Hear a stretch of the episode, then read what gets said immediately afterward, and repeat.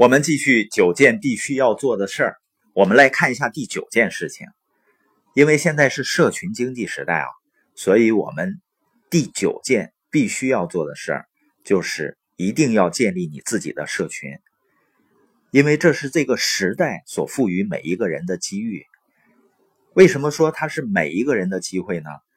因为社群经济它有一个最大的特点，就是它能够给普通人赋能。你看，过去除了大牌明星以外，一个普通人你想要拥有自己的粉丝群体，根本不可能的。而且呢，通过社群聚起来的人呢，还是志趣爱好相投的。那成功的社群最重要的是什么呢？就一定要有高质量的内容和高品质的运营。所以呢，怎样保证持续的高质量的内容生产，是每个内容社群都要面临的最重要的问题。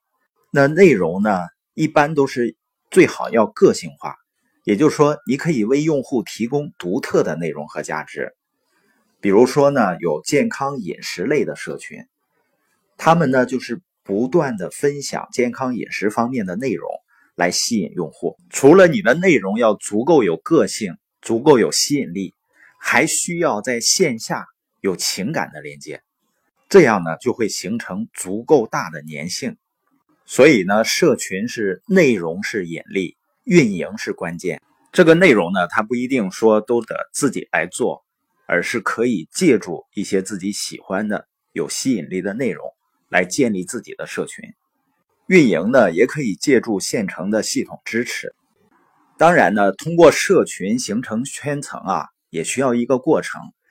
它跟过去的商业逻辑呢，还是有很大的区别。过去呢，很多人可能是在经营的过程中，会把利润放在第一位，人放在第二位。而社群经济呢，是一定要把人放在第一位的。这里的重点呢，一定要意识到，社群经济它是一个时代。